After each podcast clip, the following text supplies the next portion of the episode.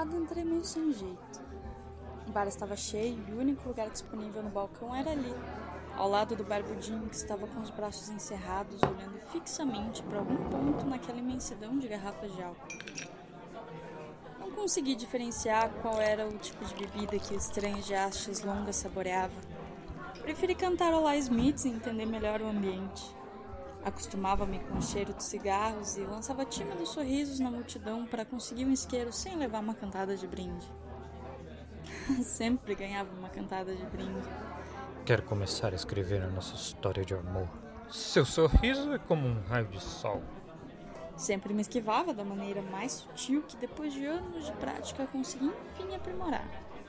Tenho namorada, foi mal, não é nada com você sempre era algo com alguém que tentava, por um mínimo de segundo, a aprovação. Tire a beleza mundana, as roupas descoladas, o amarelo do look strike no canto dos dedos.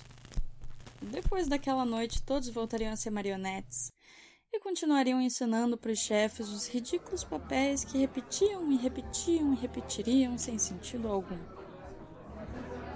Mas o problema é encarar aqueles cabelos grandes e perceber que parecem alheios a todos esses estereótipos.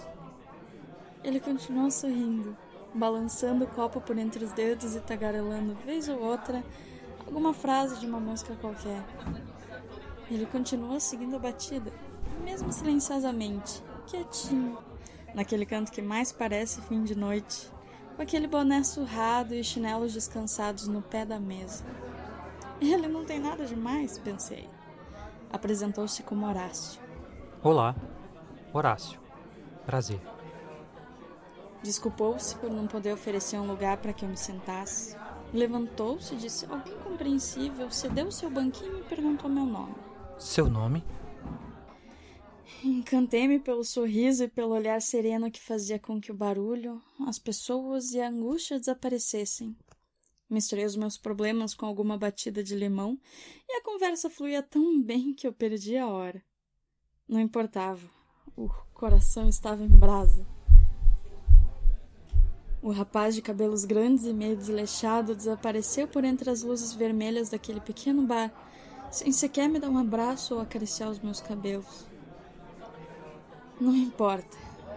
Aquela foi a melhor noite da última semana.